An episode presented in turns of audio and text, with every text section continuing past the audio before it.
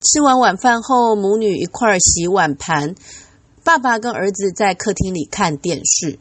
突然厨房里传来乒乒乓乓盘子打破的声音在一片安静之后儿子对爸爸说我觉得一定是老妈打破的。